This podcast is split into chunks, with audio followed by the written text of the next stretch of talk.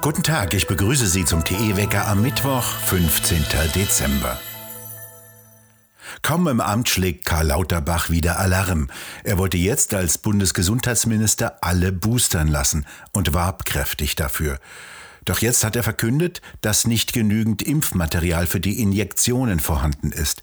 Er wolle jetzt im Ausland versuchen, den Stoff zu bekommen. Die Weltgesundheitsorganisation WHO kritisiert, dass sogenannte Boosterimpfungen vorwiegend für alle in reichen Ländern zur Verfügung stünden, während weltweit noch Millionen Menschen auf ihre erste Impfdosis warten würden.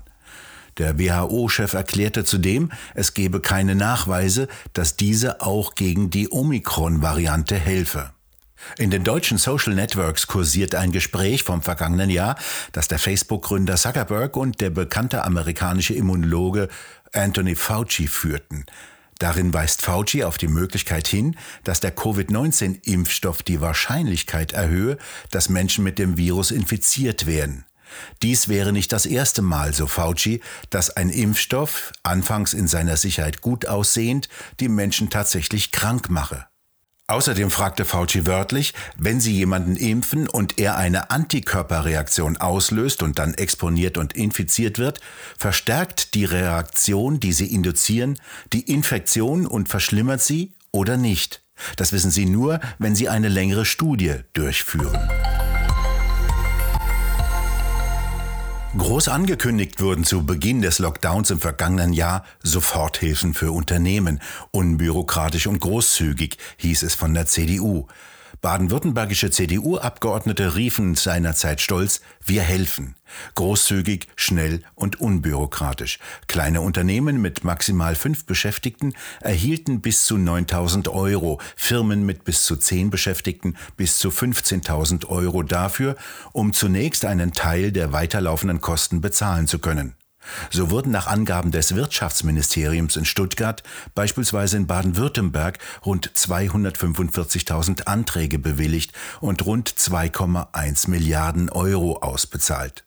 Doch die sollen jetzt kleine und mittlere Betriebe sowie Selbstständige zum großen Teil wieder zurückzahlen.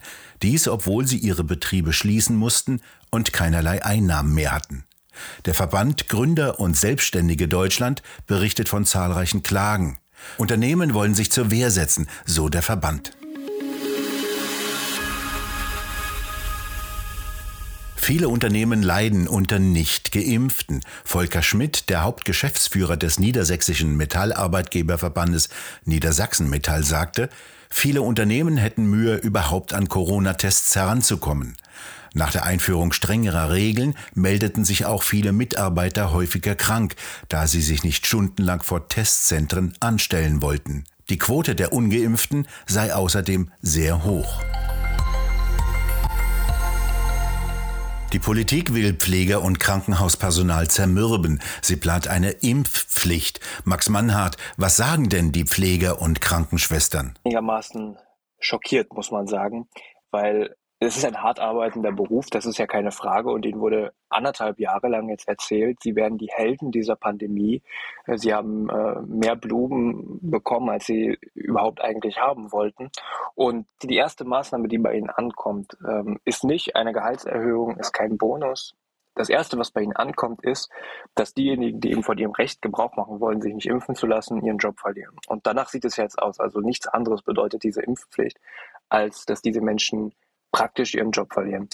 Und ähm, das ist natürlich verheerend und die Menschen sind einfach fassungslos und das Schlimmste, ist jedenfalls, was viele sagen, ist eigentlich diese Hilflosigkeit, weil niemand sich dafür interessiert und sich nie, auch niemand wirklich für sie einsetzt, obwohl doch eigentlich immer behauptet würde, wurde, sie wären die Helden unserer Zeit und unserer Pandemie.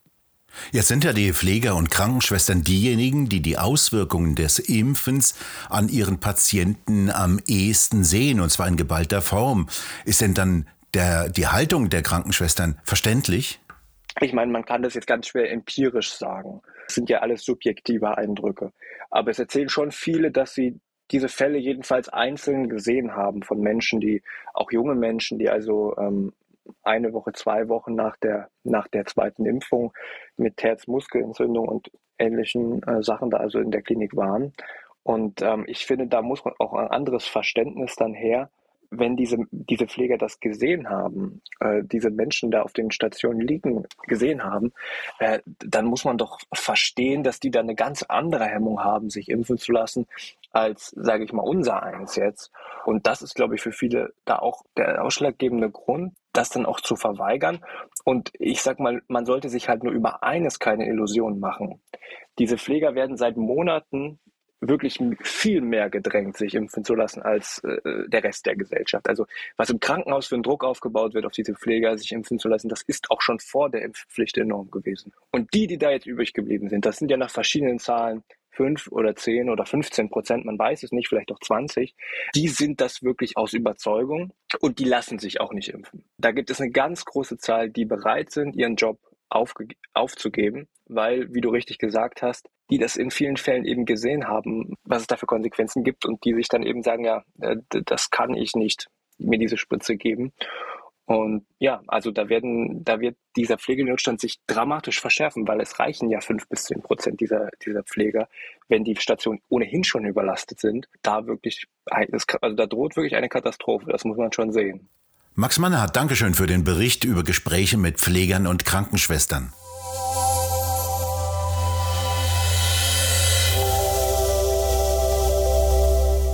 So recht will das mit den Reden des neuen Politpersonals im Ausland nicht klappen.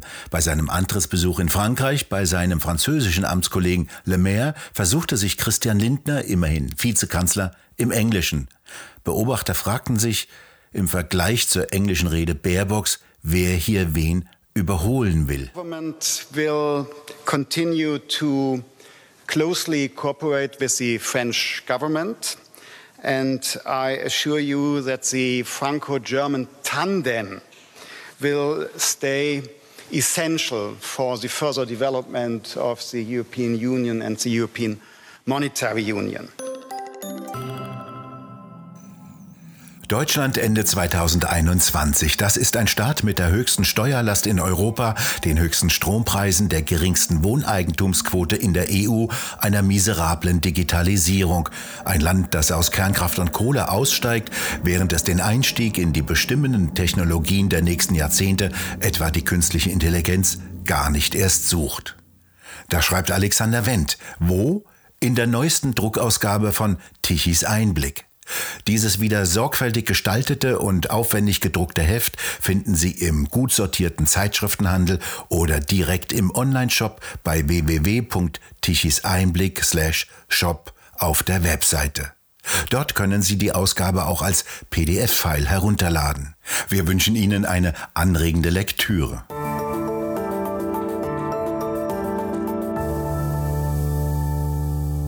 Die ruhige Wetterlage bleibt uns noch eine Weile erhalten. Über den britischen Inseln baut sich ein sehr starkes Hochdruckgebiet auf und es sieht so aus, als ob es sich kaum verschiebt. Dies bedeutet für uns weiterhin Nebel, Hochnebel mit einigen leichten Niederschlägen. Die Temperaturen reichen von 6, 8 bis maximal 10 Grad, in Nebelgebieten darunter.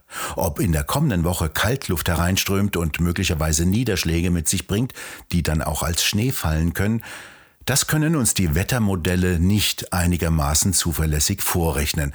Diese Modelle können nur ausrechnen, dass in 50 Jahren angeblich der Klimagau kommt. Wir bedanken uns fürs Zuhören und schön wäre es, wenn Sie uns weiterempfehlen würden. Wir hören uns morgen wieder, wenn Sie mögen.